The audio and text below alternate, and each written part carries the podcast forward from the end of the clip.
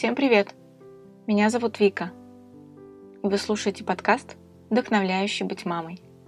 Сегодня я прочитаю вам статью психолога и психоаналитика Анастасии Рубцовой.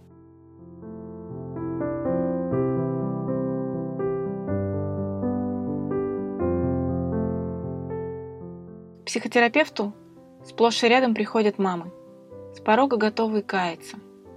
Их терзает мучительная вина за то, какие они безответственные и нестарательные матери. Они пытаются найти во мне союзника, ведь что может быть веселее совместной порки? Они сомневаются, правильно ли кормят, играют, развивают, но главное, правильно ли обнимают, достаточно ли понимают, грамотно ли помогают пережить гнев, отреагировать злость и отгревать мамочкин отказ купить шоколадный торт на ужин. Они постоянно в ужасе, как бы ребенок не ощутил того самого отвержения, о котором пишут в статьях. Они просто постоянно в ужасе, тревожны и напряжены, недовольны собой и другими. Иногда в особенно удачные дни они пишут на форумах тексты. Как я замечательно помогла Сашеньке справиться с истерикой в магазине – или «Как я разрешила своей малышке не ходить в детский сад, где ребятки не хотят с ней дружить, ведь ее душевное спокойствие нам с мужем важнее всего на свете». Но особенно удачные дни редки. Обычно их материнство – минное поле, где они, как неопытные саперы, постоянно взрываются, еле доползают до вечера, страшно израненные, а завтра опять. Я помню, как одна клиентка описывала мне это как состояние раба в лохмотьях, шагающего день и ночь в водяном колесе. Я говорю задумчиво «день и ночь?» Так он ведь сдохнет. Она также задумчиво отвечает. Вот и я думаю, как ему удается не сдохнуть. С младенцем это состояние еще объяснимо, но к детскому саду напряжение парадоксальным образом не снижается, а у кого-то еще и возрастает. Дети, воспитатели, чертова куча стрессов развивающие занятия, логопед, подготовка к школе, изматывающие домашние задания, слезы, сопли. В школе такой матери тоже не выдохнуть. Она как пугливая лань, которая чует запах хищника, но никак не может догадаться, в каких зарослях он спрятался. В конце концов, ей начинает казаться, в каждых зарослях по хищнику. А еще она парадоксальным образом в напряжении, опасаясь, как бы у ребенка не было перенапряжения – Рефлексирующие матери говорят, ребенок – деспот. Это неправда и правда. Правда потому, что ребенок действительно становится для такой матери садистическим объектом. Неправда потому, что этот садистический объект уже есть в ее внутреннем мире. Она бессознательно ищет, на кого бы спроецировать его снаружи. И находит. Если есть муж и ребенок, это может быть либо муж, либо ребенок. Если нет мужчины, то круг подозреваемых резко сужается – но он и прежде был внутри, этот садистический объект. Внутренний деспот и агрессор, тиран с хлыстом. Как правило, он слеплен из частей родительских фигур. Это не всегда означает, что родители были чудовищами. Это может значить очень разные вещи. Но девочка усвоила роль жертвы. Часто ей еще и боли, и обид досталось немало, и она клялась, что не будет таким родителем, как ее родители. И слово свое сдержала. В другие века – мать могла бы идентифицироваться с родителями и сама выступать агрессором по отношению к ребенку. Но в наши вегетарианские времена у нее сама мысль об агрессии вызывает паралич. Поэтому ей достается роль жертвы, а роль агрессора – ребенку. Хорошо ли ему в этой роли? Вообще-то нет. Представьте, что вас назначают палачом человека, к которому вы очень привязаны.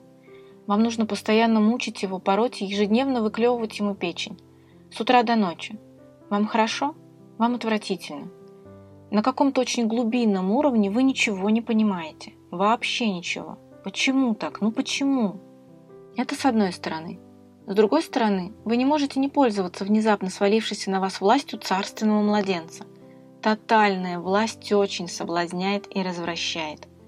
Вы постепенно догадываетесь, что есть такой чудесный рычаг вины.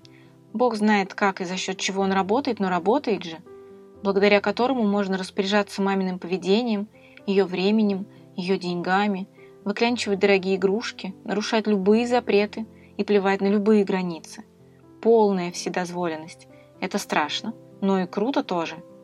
Чуть только что не так, нужно надуть губы и сказать Ты меня не любишь. И все. Все работает как швейцарские часы. Слушайте, мы всего лишь люди. Никто из нас не отказался бы жать на эту кнопку, будь она в круглосуточном режиме. И дети тоже, всего лишь люди. Минус в том, что это сильно мешает им осваивать любые другие роли, кроме садиста и жертвы. Зачем? Чтобы жать на кнопку, не надо находить общего языка с другими людьми, конфликтовать, искать творческие решения, учиться. Эти дети и в школе очень часто пытаются повторить этот трюк с надутыми губами. А если не работает, просто выходят из контакта. Идеи поискать другие варианты у них не возникает. У них возникает идея, что тут просто какие-то неправильные люди – и нужно вернуться к правильной маме. А правильная мама продолжает наказывать себя за минимальное проявление здоровой агрессии. За то, чтобы сказать десятилетней лялечке «перестань виснуть на мне, дай мне поговорить по телефону с подругой». «Нет, я тебе это не куплю». «Помоги мне, я сегодня устала». «Не смей так делать, никогда». Может быть, это не самые показательные фразы, может быть, вы добавите свои. Правильная мама так боится любой тени конфликта, любого намека на конфликт, что решительно установить границы, сказать «будет так», потому что я так хочу, потому что мне так удобно, для нее просто непосильная задача. Часто мамы эти чувствительные умницы и беспомощность свою видят, даже иногда ей бравируют и рассуждают, тоже довольно садистически, что когда-нибудь потом в их жизни кто-нибудь другой – научит их ребенка понимать правила и чувствовать границы. У этих мам много задач, но задачу стать еще более хорошей матерью мы быстро снимаем с повестки дня.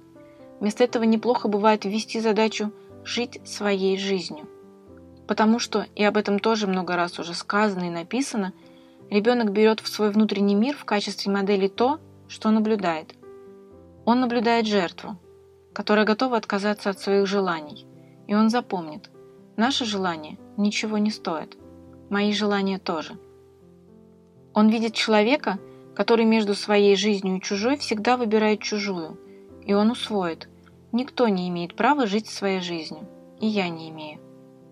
Ему негде научиться отстаивать себя. Он не понимает, какие правила действуют в мире за пределами игры в садиста жертву. Я подозреваю, что все мы, ну или многие из нас, стали заложниками мифа о родителях-садистах, которые травмируют своих детей и губят их молодую жизнь. Но, прости господи, лучше уж одна загубленная жизнь, чем две, потому что в истории слишком хороших матерей сразу две жертвы – мать и ребенок. Иногда ни тот, ни другой не знают, что это за жизнь такая, своя. Они никогда ей не жили. Этому придется долго и адски трудно учиться.